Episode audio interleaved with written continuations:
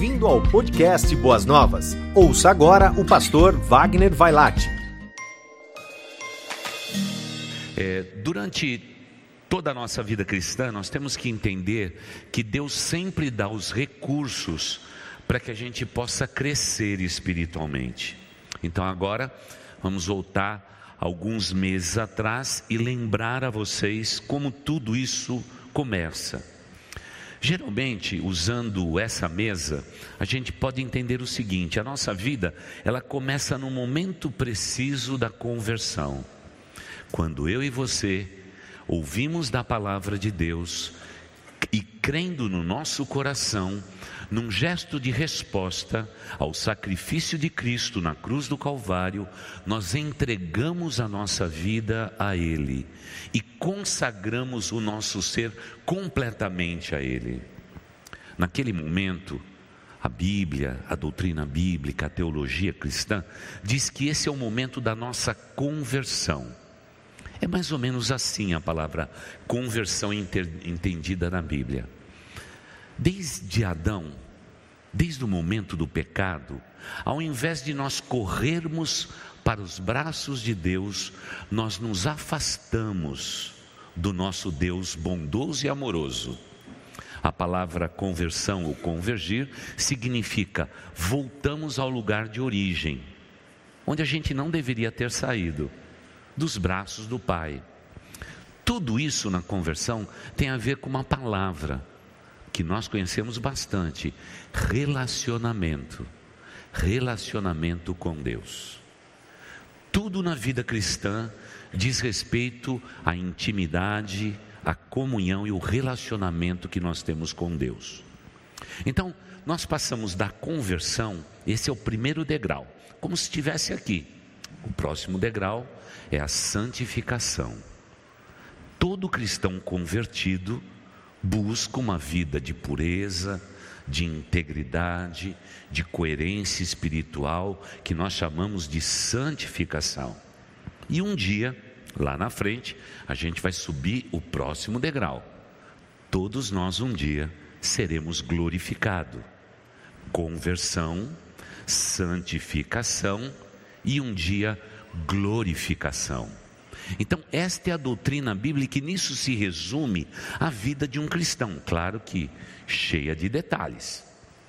Então, veja só, se você é alguém que já entregou o seu coração, a sua vida a Jesus, você tem um relacionamento com Deus, o que se segue é uma vida de santificação.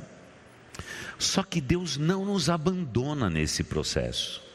Da mesma forma que um dia Ele nos amou, quando não havia nenhuma beleza em nós para nos amarmos, e ele mandou Jesus Cristo para morrer naquela cruz, e Jesus se tornou o recurso necessário para essa conversão.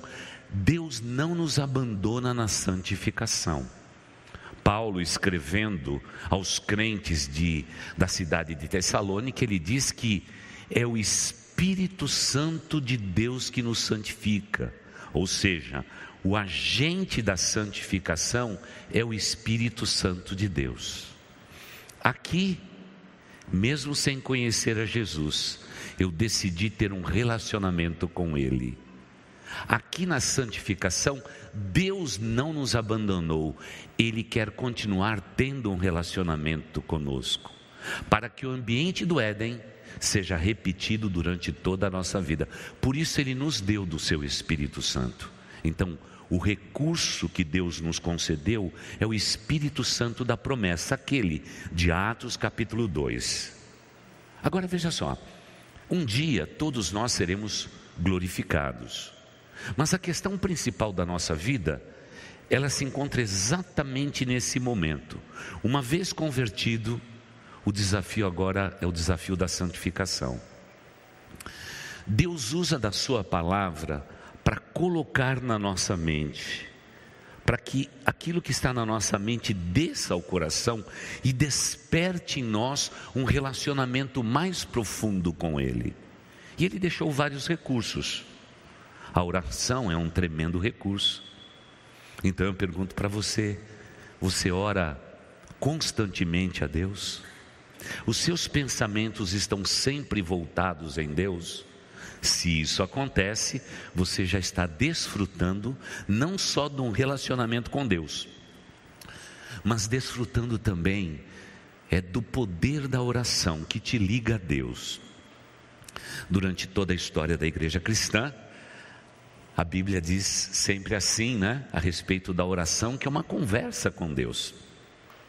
Normalmente nós cristãos, eu digo sempre assim, quando a gente fala assim, vamos orar, alguém diz assim, qual que é o pedido, pastor? Mas orar não tem pedido, porque oração é uma conversa com Deus. E nós precisamos aprender a conversar com Deus, abrir o nosso coração para Deus. Porque todo cristão acha que ora quando tem um pedido de oração, quando tem uma necessidade, é um erro. Claro que tendo um pedido, uma necessidade, como o pastor Adalberico mencionou, estamos orando por essa família enlutada, então esse enlutamento se torna um motivo de oração para todos nós. Mas é um motivo, porque a razão da oração está em termos comunhão permanente com o nosso Deus, através da oração. Deus também nos deu da Sua palavra. A Sua palavra é muito preciosa. Porque alguém já disse que quando eu leio a Bíblia, Deus fala ao meu coração. Quando eu oro a Deus, eu toco o coração de Deus. Porque qual pai bondoso que não responde a oração de um filho? Qual pai bondoso que tapa os seus ouvidos quando um filho ora? Portanto, Deus deu vários recursos: a Bíblia, a vida de oração, ele dá uma igreja como a nossa, como tantas outras existem em São Paulo, igrejas abençoadas, maravilhosas. Nós fazemos parte do mesmo corpo. Às vezes alguém diz para mim assim, pastor, é, eu estou deixando esse ministério, essa igreja. Claro que a gente entende a linguagem, a gente respeita a palavra, mas como eu gostaria de dizer, meu irmão, você não está deixando nem a igreja e nem ministério nenhum porque Deus só tem um ministério na face da terra: é convencer através do Espírito Santo de Deus o homem do pecado, da justiça e do juízo. Esse é o mistério e o ministério do Espírito Santo de Deus. Você mudou de igreja, você pode ter mudado o CEP de onde você cultua Deus, porque a igreja de Jesus é uma só. Deus não vê denominações, Deus não vê ministérios, Deus não reconhece nada disso porque Ele é Deus. Ele é o Deus do seu coração, do meu coração, da minha vida, que uma vez convertidos, Ele, através do seu Espírito Santo, quer nos santificar. Então, uma igreja como essa, a nossa e tantas outras que existem em São Paulo, olha, é, é a extensão desse corpo espiritual. Eu tenho que entender isto. Agora, quando eu estou na igreja, eu tenho que entender que é um recurso que Deus me dá para o meu crescimento, para minha santificação. E quando a gente fala dessa doutrina da santificação, nós chegamos a uma matéria que é uma matéria das mais nobres da vida cristã. É a mordomia cristã. Tema que será nosso pelas próximas semanas. Nós vamos andar meses juntos. Por quê? Porque essa é uma doutrina esquecida da mordomia cristã. Muitas vezes nós entendemos o amor de Deus, o poder de Deus, a sua graça, a sua bondade, entendemos o mistério da revelação de Deus. Nós entendemos vários aspectos da doutrina bíblica, mas nos esquecemos da nossa parte em tudo isto. Então é mais ou menos assim. Nesse projeto de Deus, que um dia nos levará à glorificação, um degrau, segundo degrau e terceiro degrau, Nesse segundo degrau que Deus quer fazer conosco é nos santificar, e Ele nos deu o Espírito Santo, Ele nos deu a Bíblia, a oração, o louvor, tantas matérias ligadas ao projeto de Deus para nos santificar. Então, essa é a parte de Deus. Agora, eu e você temos que dar uma resposta para Deus por todos os recursos que Ele nos tem dado. E o recurso que eu e você tem é a mordomia cristã. Servir esse Deus Todo-Poderoso, Criador de todas as coisas, e em resposta ao que Deus é, eu viverei a minha vida aqui na terra glorificando a Ele.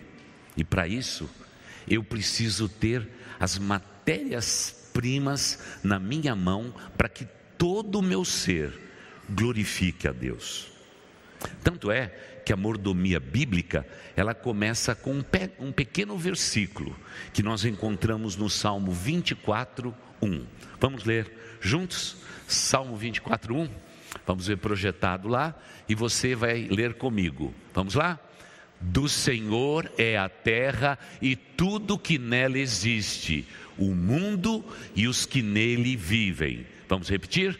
Do Senhor é a terra e tudo que nela existe, o mundo e os que nele vivem. Então, o que Deus está declarando é o seguinte: você não era meu nesse degrau, mas você, pelo seu livre-arbítrio, pela sua pura vontade, você um dia passou a crer em mim. E agora, nesse momento, você não era meu, você não era minha filha mas agora vocês pertencem a mim. Você percebe o grau de filiação, a mudança de status? Nós andávamos desgarrados, como ovelhas que não tinha pastor. Mas o castigo que nos traz a paz estava sobre Jesus, e pelas suas pisaduras nós fomos sarados. Nós éramos inimigos de Deus, mas agora nós somos chamados de filhos de Deus, amigos de Deus. É diferente o nosso status. Antes nós éramos criatura de Deus. Deus nos criou. Acabamos de ler. Deus nos criou. Tudo é dele. Tudo foi feito por ele. A nossa condição era de sermos criatura. Agora não mais, depois da cruz. Depois da cruz, eu e você somos filhos. Minhas irmãs, vocês são filhas do Deus Altíssimo. É completamente diferente. E o que Deus exige de todos nós, que nós possamos compreender quem é o dono de tudo. Tudo que temos, tudo que somos, pertence ao nosso Deus. Todo o universo, tudo que tem fôlego, tudo que foi criado pelas suas mãos poderosa, pelo poder da sua palavra, tudo pertence a Deus. E a gente só consegue alcançar essa consciência quando eu deixo de ser criatura e passo a ser filho. Vocês, irmãs, passam a ser filhas do Deus Altíssimo. Aí que a gente começa a entender a dimensão graciosa desse Deus, sabendo que Ele nos abençoou de uma maneira grandiosa. Tudo que existe no universo foi feito por Ele, para a glória dele. E agora, depois da conversão, você, você, ele, ela, todos nós fomos feitos, salvos para a glória dele. E tudo quanto tem fôlego, louve ao Senhor, louvai ao Senhor. É por isso que em qualquer culto que você vai, começa com louvor porque tudo quanto tem fôlego, louve ao Senhor. É como se a igreja de Cristo Jesus fizesse uma pausa e diz: Olha, agora não tem nada a ver conosco, tudo nesse culto tem a ver com o nosso Deus. Você percebe num culto? Cada louvor, cada oração, cada palavra que é dada, cada ministração, é tudo para a glória dele. Tudo para a glória dele, porque ele criou todas as coisas e todas as coisas foram criadas pela sua mão forte, incluindo eu e você. Para que eu entenda isso, que do Senhor é a terra, tudo que nela existe, eu tenho que entender qual é o meu lugar nesse plano de Deus. E aí que vem essa doutrina maravilhosa da mordomia cristã. Aliás, a palavra mordomo é, na língua grega, ela significa economos, que é uma mistura de mordomo e alguém que cuida economicamente, gerencialmente, cuida da gestão de todas as coisas. É mais ou menos isso. Então, eu e você, nós não somos simples mais seres viventes na dependência de Deus. Ele nos fez para que nós sejamos coparticipantes com Ele na glória de Deus. Deus nos salvou, redimiu, nos colocou nesse projeto de santificação e agora Ele chama cada um de vocês e diz assim: cada um de nós, vocês são mordomos meus, vocês existem para me servir. E essa é uma palavra muito difícil, porque a maioria dos homens, no seu egoísmo natural, eles tendem a derramar para esse projeto de santificação o seu próprio egoísmo. E todos nós somos pecadores. E parece que o pecado sempre nos arrasta naquela direção de que nós somos senhores, donos de pessoas, dono do nosso dinheiro, dono disto, dono daquilo. E, e Deus dos altos céus olha e diz assim: Você quer passar de criatura de Deus para filho meu? Se você vai fazer isso, você tem que entender que aqui nesse patamar eu sou o Senhor absoluto de tudo. É pegar ou largar. Se você quiser continuar vivendo nesse degrau, eu não vou mandar um raio do céu para te destruir. Eu te criei. Se eu preservo uma montanha, você vale mais do que ela. Se você não quiser me amar, o meu amor vai ser sempre constante por você. Porque na minha pessoa não existe mudança e não existe variação. Se você gentilmente reconhecer os seus pecados e consagrar a sua vida a mim, você vai viver a vida de felicidade, mesmo vivendo no mundo em que você vive, com todas as lutas e dificuldades você terá dentro de você um vínculo entre eu, o Criador de tudo, e você, filho, e você, filha. Você vai ter o vínculo da paz. E isso muda todas as coisas. Tem muito crente que pensa que quem ainda é criatura vai vir um raio do céu destruir todos eles. Está vendo só? Você não tem relacionamento com Deus. Se você tivesse, você teria amor por essas pessoas. Você respeitaria cada um deles na sua individualidade.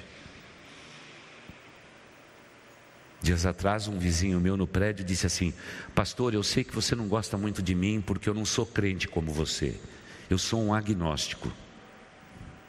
Eu disse: Quem falou que eu, que eu te odeio? Eu te amo.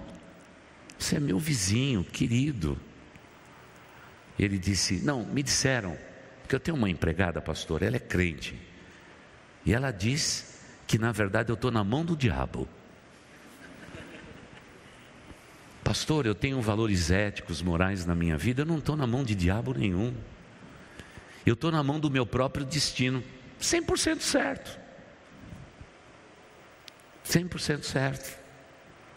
Porque a impressão que a gente tem é que às vezes os cristãos, por não terem um relacionamento com Deus, eles muitas vezes odeiam o que Deus não odeia.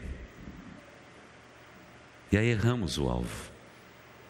Você sabia que na nossa igreja, sexta-feira a gente vai sair para distribuir lanche. Você imagina que tem crentes na nossa igreja que não gostam do lanchão. Acho que a gente não tem que distribuir pão na rua que isso não faz a menor diferença no mundo.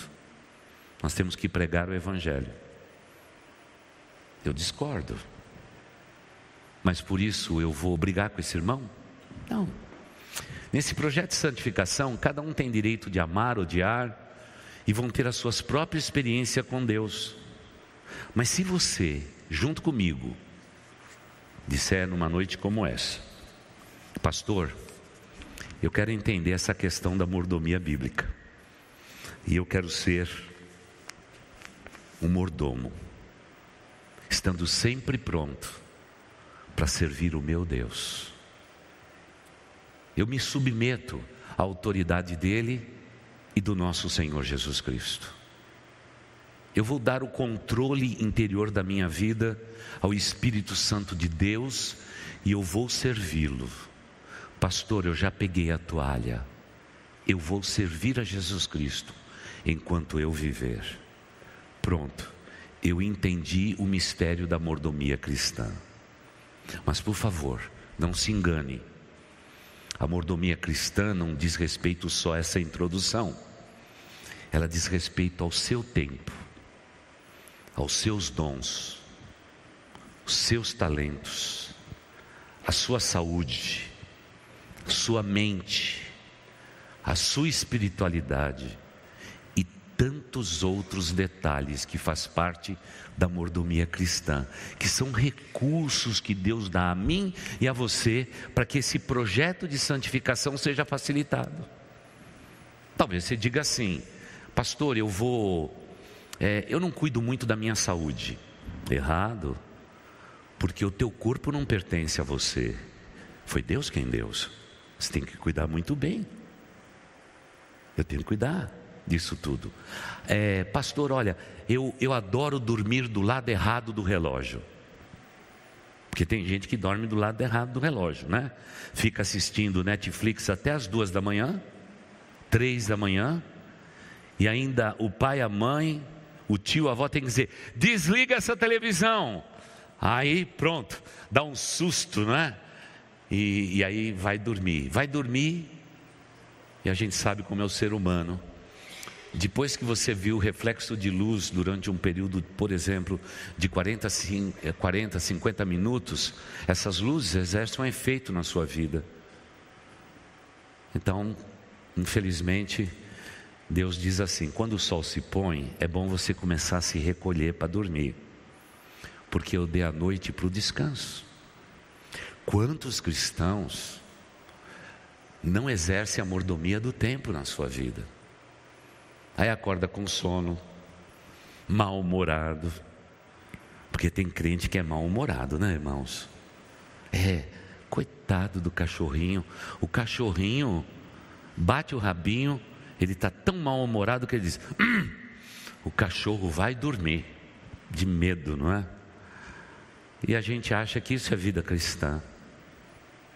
Irmãos, nós temos que entender a doutrina mais esquecida das Escrituras, a mordomia cristã.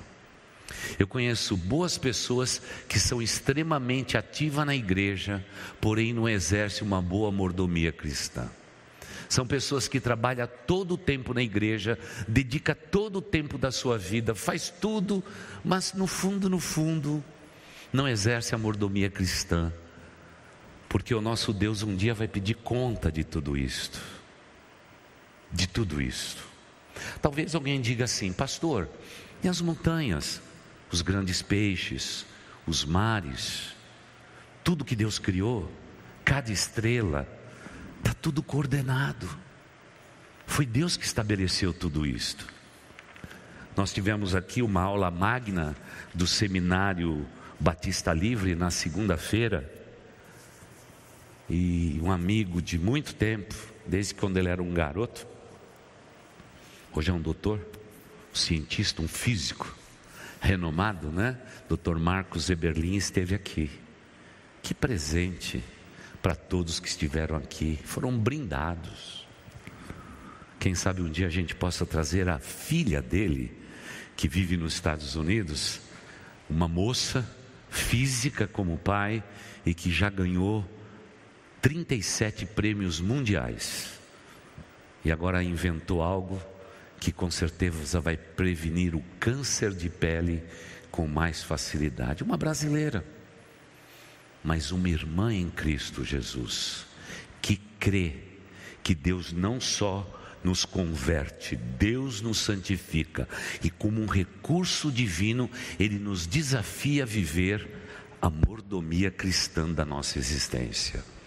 Eu tenho que cuidar dos detalhes da minha vida, porque os detalhes da minha vida importa para o Deus que doou a minha vida, me deu o fôlego da vida, para que eu com a minha vida e minha existência possa glorificá-lo. É um desafio. Por essa razão, a gente não tem somente que definir a palavra mordomo, a palavra econômos, aquele que gerencia, aquele que faz a gestão da vida, que cuida desse interesse. Mas eu tenho que entender que o próprio Senhor Jesus Cristo nos ensinou a viver neste caminho. O, o período que Jesus Cristo passou com seus discípulos não foi só cura para os outros, foi cura para eles também. Não foi milagres para os outros, foram milagres para este, para eles, porque isso povoou a mente deles. E Jesus Cristo a cada dia no ministério terreno dele, ele trabalhou na vida daqueles homens, ensinando pequenos detalhes a respeito da vida. Veja, por exemplo, como Jesus começou. Quem vale mais? Uma ave do céu ou você? Uma flor que nasce ou você? Será que a vida do homem se resume a trabalhar, comer, vestir? Ou será que nós temos que parar e entender que o projeto de Deus para a nossa vida é muito maior? Muito maior.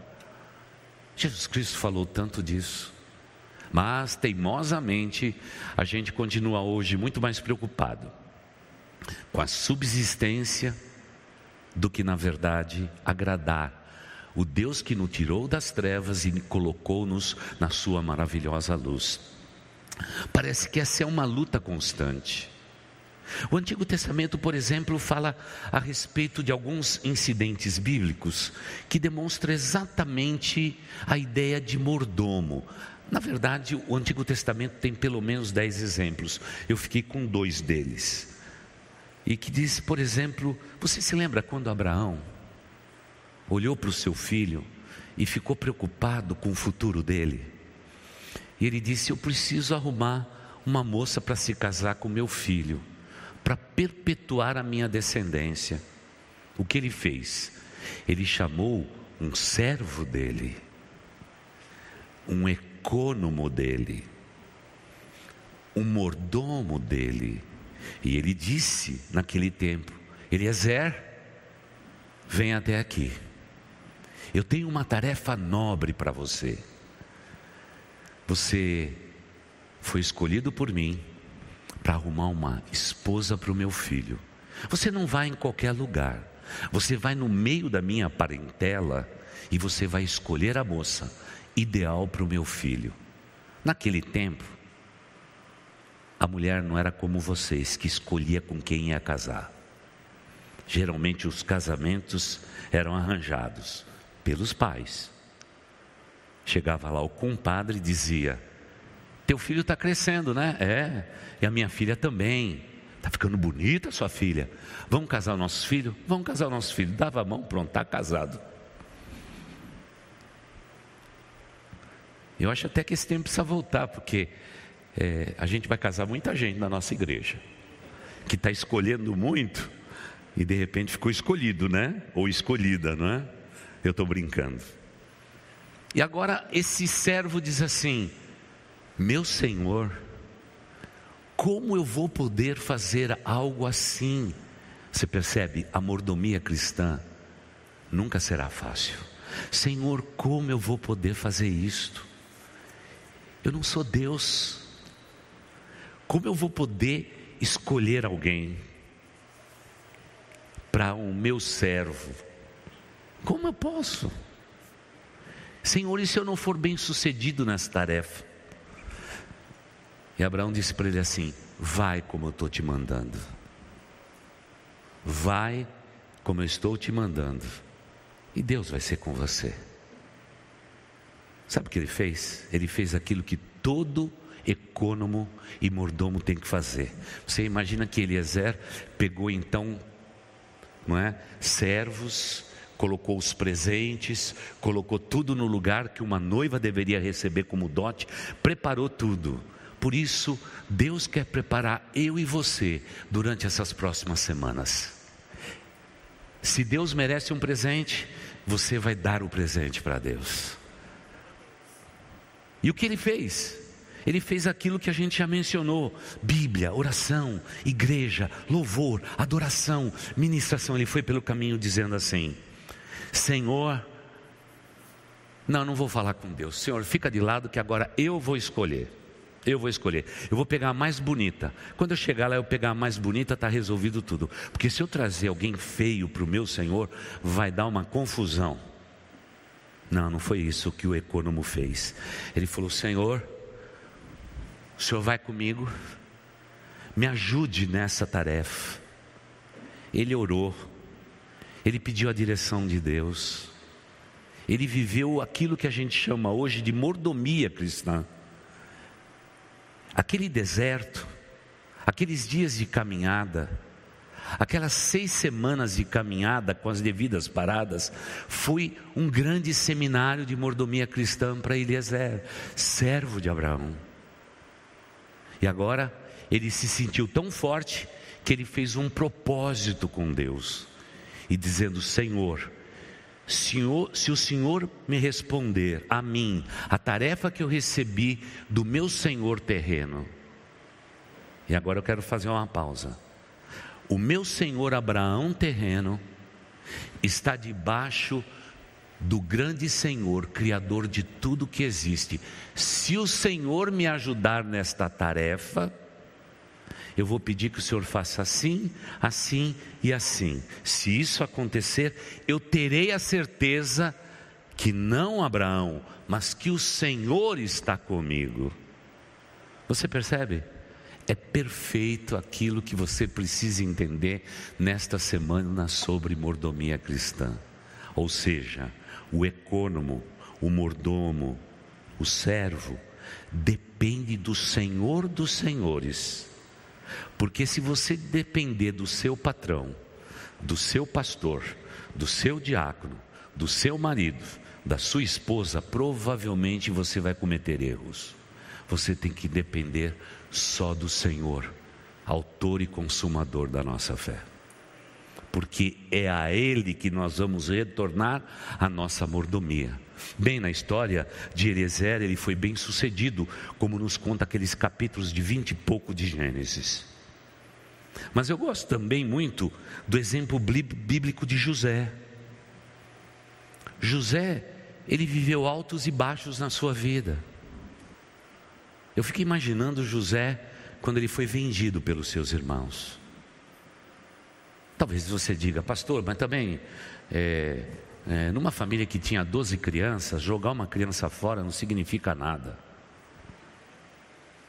É, mas nós temos um problema aí que o Senhor que dá a vida, Ele deu a vida para os doze e Ele tinha plano para os doze. E alguns deles decidiram: vamos vender o sonhador. E Deus olhou do céu e disse: Meus planos nunca serão frustrados. Eu sei os planos que eu tenho para ele e para ela.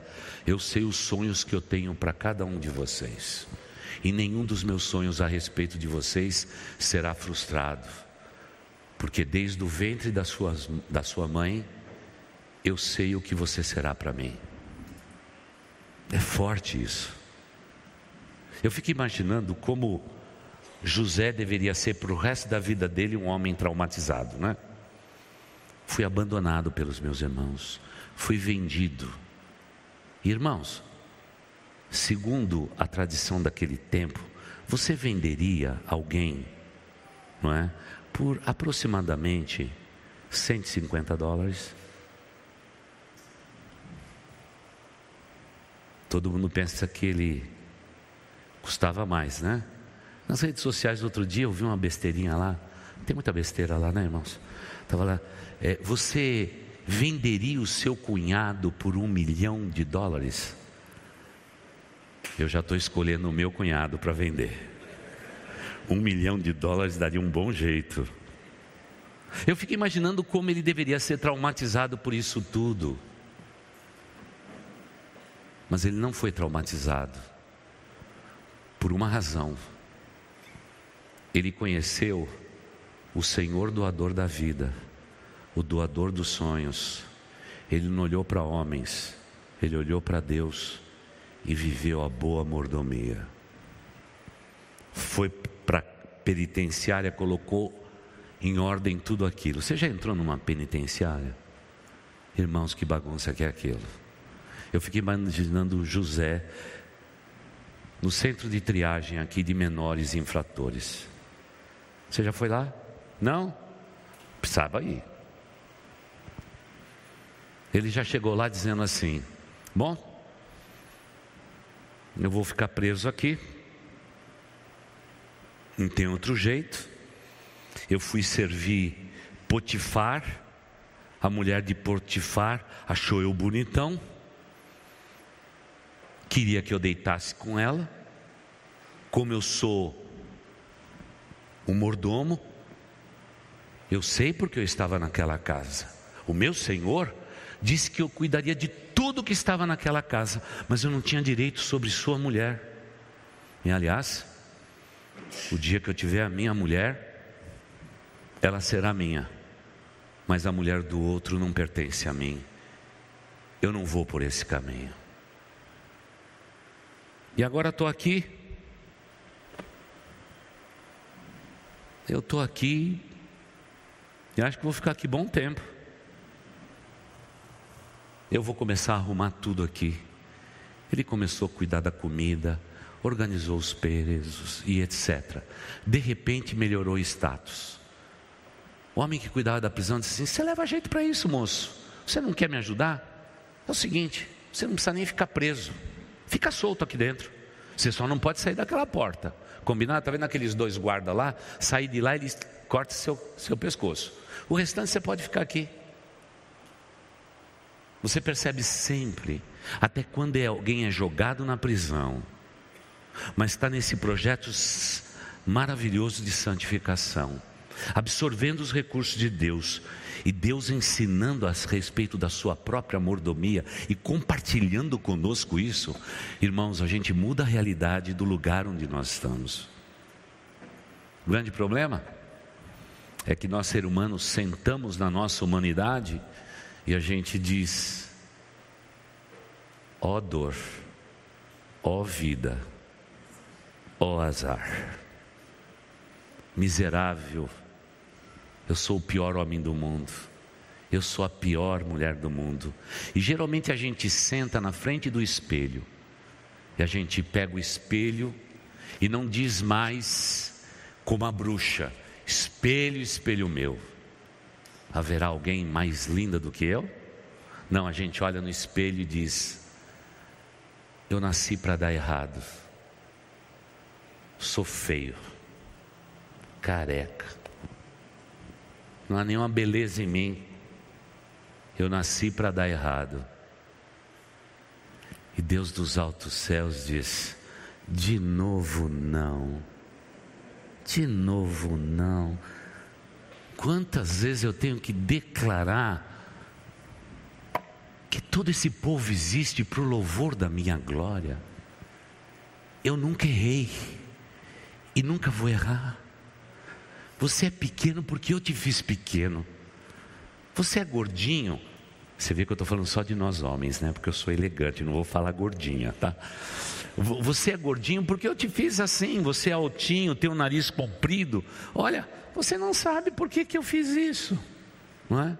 Você tem esse temperamento nervoso, bravo. Eu criei você para minha glória. O mundo precisa de equilíbrio. Ah, você é quietinho. E você é melancólico, chora o tempo todo. Ok, todos vocês foram criados para minha glória. Eu não errei. Mas o ser humano sempre senta na sua humanidade e diz: Deus errou. Irmãos, Deus não erra. Até o mal que nos acontece, Ele usa para o louvor da sua glória. Meu irmão e irmã, você precisa da mordomia cristã, porque você vai entender que você foi feito com um propósito. Os seus dias estão debaixo do cuidado de Deus. Cada momento bom ou difícil da tua vida, Deus está no controle dele. O futuro seu está nas mãos de Deus. E quando nós entendemos a mordomia cristã, nós nos encontramos num lugar mais seguro da face da terra. José vai dormir uma noite preso, na outra, ele é governador de todo o Egito. E lá na frente, quando os irmãos que fizeram mal a ele descobriram que ele era o imperador do Egito, José olha para eles e diz assim: Ei, sabe aquele plano de me vender? Não foram vocês, foi Deus quem me trouxe aqui. Deus me fez passar pelos buracos, pelos vales, pela escravidão à beira do rio Nilo.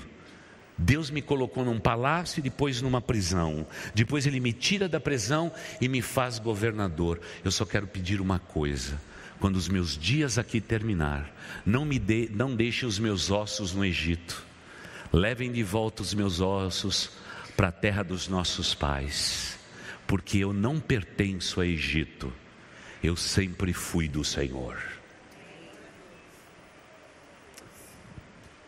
Só a mordomia cristã é que me coloca nesse lugar seguro, nesse lugar seguro e incrível que Deus tem ao longo da nossa vida nos concedido.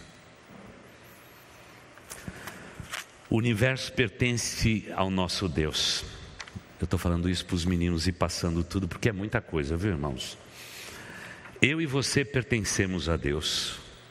Se Ele sustenta o universo, Ele sustenta você.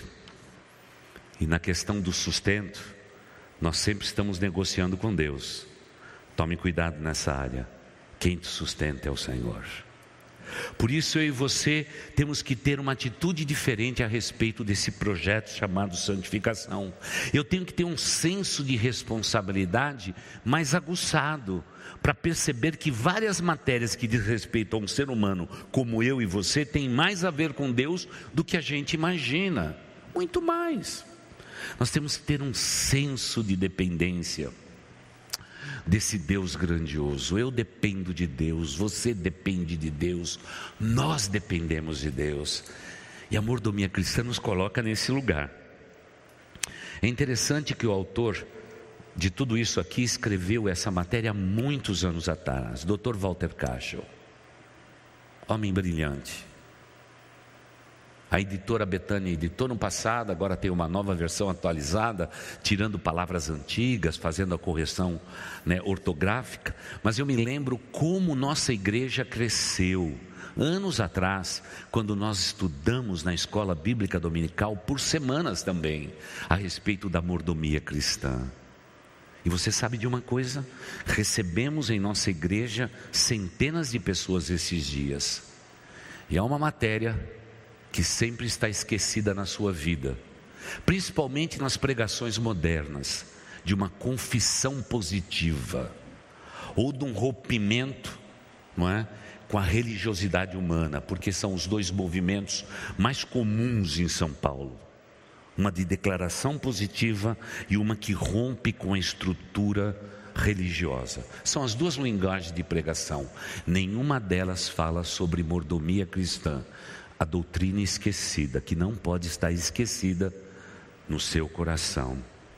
Porque veja só, Deus, na pessoa de Jesus Cristo, nós temos o supremo exemplo de uma mordomia maravilhosa, de uma mordomia grandiosa que a gente não sabe entender. O Deus que se fez homem para levar-nos de volta para Deus. O Deus que pagou o preço para que, uma vez convertidos, nós pudéssemos viver a santidade, a vida de santificação e compartilhar no mundo a identidade do nosso Deus. Jesus fez isso por nós. Irmãos, foi servo. Servo. O Rei da Glória deixou o seu lugar para nos servir, para nos chamar de irmãos. Ah, como seria bom se entre Marta e Maria eu ficasse com a melhor parte, eu ficasse com Jesus, aos pés dele. Ah, como seria bom se eu pudesse reclinar a minha cabeça no peito de Jesus e simplesmente dizer: um momento com minha cabeça reclinada no teu peito, Jesus, vale mais do que todo ouro, que toda prata que o mundo pode ter. Mas tudo isso está à minha disposição e à sua disposição. Todos nós podemos ter esse privilégio, porque nós não somos mais criaturas, nós somos chamados filhos, filhas. E Jesus chegou ao ponto absurdo, como o supremo exemplo da nossa vida, de dizer: Eu nem nos chamo mais servos, porque o servo não sabe o que faz o seu senhor. Eu prefiro chamar vocês de amigos, porque o amigo sabe tudo o que acontece com um bom amigo Jesus Cristo. Irmãos, que Deus é esse, irmãos? Que Deus é esse? Que Deus afável, que Deus conosco é esse, que Deus presente, que nos pega pela mão para viver a vida de santificação. Esse é um Deus incrível. Se eu fosse shintoísta, já passou todo o tempo, meu Deus do céu. Você vai começar a tocar? Pode tocar. O tempo aqui passa mais rápido, viu, irmãos? Se eu fosse shintoísta, eu teria que chegar perto da estátua do meu Deus e dar dez passos para trás. Dez passos para trás. Colocar meu rosto em terra e dizer a Ele: Eu não sou nada Se eu fosse um budista, eu teria que dar sete passos para trás do meu Deus, andando, me inclinando, me inclinando, me inclinando, me inclinando, até cumprir o ritual, e diria: Eu não sou digno. Irmãos, eu poderia falar por pelo menos mais quatro deuses de religiões vivas. Todos eles apregoam a distância. Só existe um Cristo de Deus, que deixou o seu lar na glória e veio ao meu encontro, ao teu encontro, para te redimir.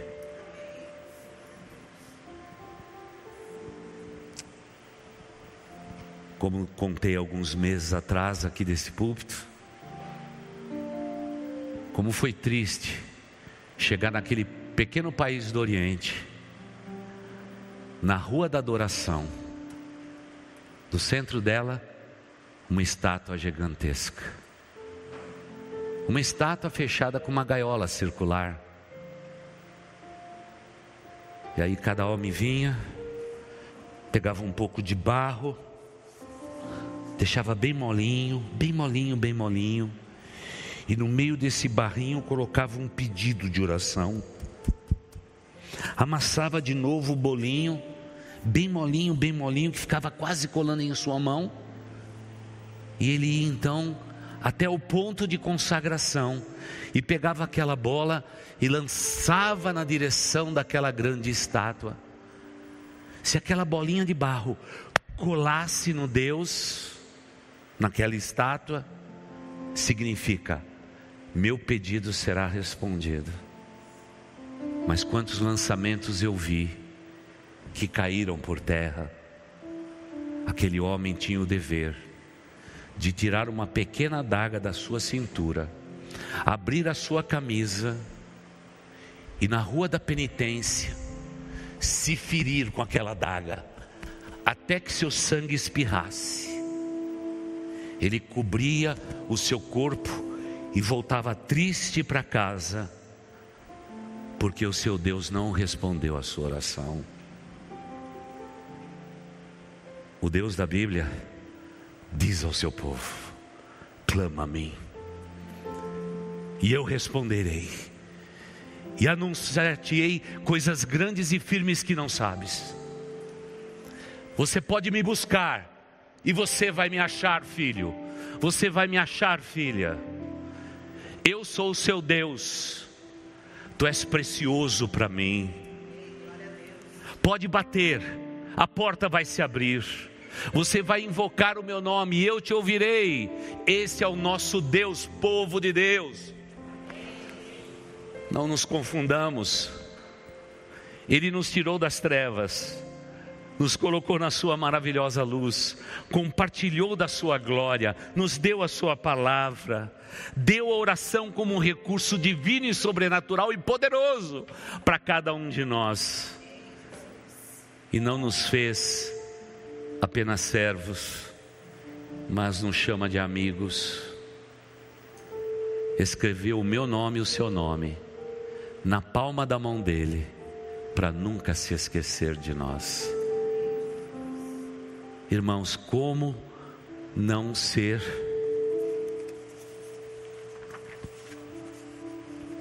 um servo desse Deus? Eu não sei quanto a você, mas enquanto eu tiver fôlego, eu vou servir esse Deus. Eu sei de onde eu saí. E eu sei a quem eu sirvo agora. Ah, irmãos. Senhor, eis-me aqui. Usa minha vida. Eis-me aqui, Senhor. Envia-me a mim. Onde tu queres que for, eu irei. Eu sou teu. E as minhas irmãs tão queridas aqui vão dizer: eu sou tua, Senhor.